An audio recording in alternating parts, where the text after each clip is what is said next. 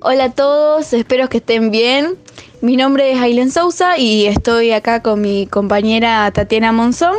Y bueno, estábamos conversando un rato, contando un par de anécdotas que queríamos compartir con ustedes porque pensamos que a lo mejor se sientan identificados. Em, les quería contar que el otro día yo estaba hablando con mi hermano. Él me estaba contando sobre que una vez se había ido a una tienda y había visto una chica, ¿no? Y le pareció muy linda, entonces le quería pedir el Instagram. Sin embargo, eh, él no lo hizo y por miedo más que nada a cómo ella iba a reaccionar, si le iba a pasar o no. Entonces prefirió no hacer nada y quedarse eh, como arrepentido porque él quería realmente pedir el Instagram. Bueno, yo a partir de esta historia que él me contó, le está contando mi compañera, que, o sea, si lo comparamos con la actualidad y con la sociedad en general, yo creo que en este caso la gente iría a pedirle el Instagram porque estamos como ahora acostumbrados a hacer las cosas en el momento o hacerlas aunque nos salga mal antes de quedarnos con las ganas o arrepentidos de no haber hecho las cosas que queríamos. Claro, lo que vos decís es lo que caracteriza ahora a la sociedad posmoderna, al adolescente posmoderno, hacer las cosas en este preciso momento. En cambio, a lo mejor em, la sociedad moderna antes no opinaba lo mismo, sino tipo ya tenía planeado su futuro, qué era lo que quería hacer o qué era lo que iba a hacer y así. En cambio ahora no, ahora tipo se fija más en el momento, eh, en el presente. Mm, con lo que digo, no me estoy refiriendo a todos, sino una parte del adolescente, porque bueno, claramente a lo mejor me equivoco y hay algunos que ahora saben o tienen decidido qué es lo que van a hacer en su futuro, pero ya es lo que digo, o sea, hay muchos que todavía no se deciden bien o no se sienten identificados con algo exacto en qué estudiar o así después de terminar la secundaria. Esta posmodernidad se ve eh, demasiado en los adolescentes más que nada. Porque es algo que nos caracteriza, tratar de hacer las cosas en el momento, sin pensarlo. Aunque a veces nos equivocamos, eh, aprendemos de esos errores. Y a partir de ellos vamos construyendo lo que seremos en un futuro. Yo creo que también de eso se trata la adolescencia, de construir nuestra personalidad, nuestra identidad y de a poco ir formándonos como personas. Em, claramente es una etapa muy difícil de cambios, eh, ustedes sabrán más que nada porque, bueno, todos estamos pasando por este momento.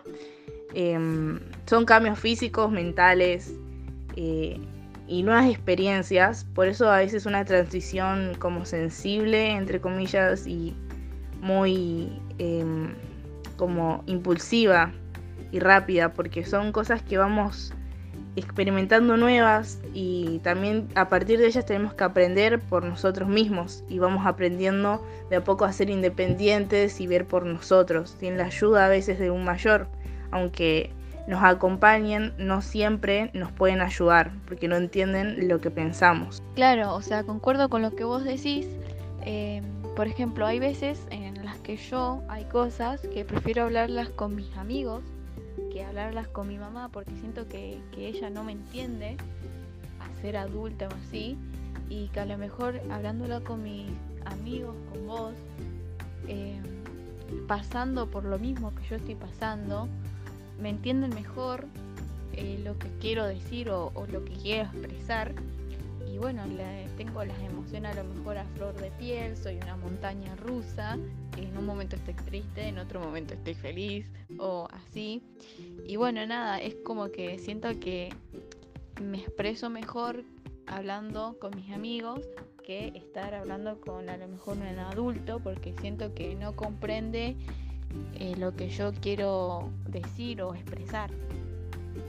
Bueno, vamos a sumarle un poquito más también a esto, lo que es la adolescencia en sí, en lo que estamos pasando. Y como sabemos, bueno, es una etapa de mucho cambio, tanto físico como mental.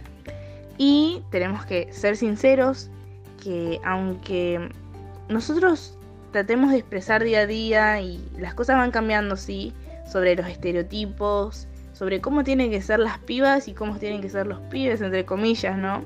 Em, aunque tratamos de mostrar y cambiar eso de que no deben existir estereotipos, siguen existiendo ahí porque es algo que viene desde mucho y es un proceso para poder borrarlos del todo.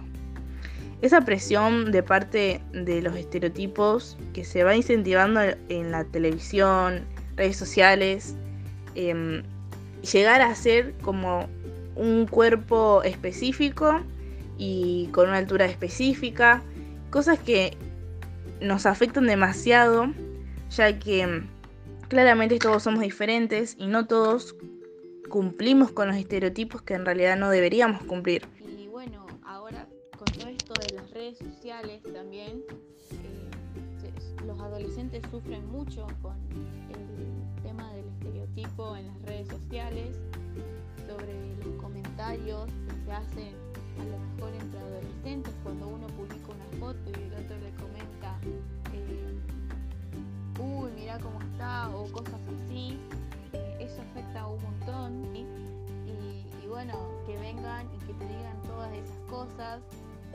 eh, que, te hagan bullying en sí sobre cómo querés ser vos o cómo sos vos, eh, algo fuerte. Como decíamos antes, las redes sociales tienen el poder de mover masas tanto positivas como negativamente. Si nos centramos en lo positivo, sirven mucho para apoyar manifestaciones, eh, cambios y mostrar el poder que tienen los discursos em, para influenciar en la sociedad. Sí, sí, yo espero que todo esto de las redes sociales eh, se pueda usar más positivamente que negativamente, porque es algo que a lo mejor eh, en la época de antes nuestros padres no nos tenían esta posibilidad de las redes sociales, de la comunicación más abierta y así, que lo podamos usar de mejor forma, en donde podamos conocer a otras personas, a otros adolescentes, eh, ver qué opinan, a lo mejor opinan lo mismo que nosotros, así, eh, para algo mejor, no para algo negativo o ofensivo. Bueno, espero que les haya gustado y nos vemos en la próxima. Nos vemos pronto. Chau, chau, besos.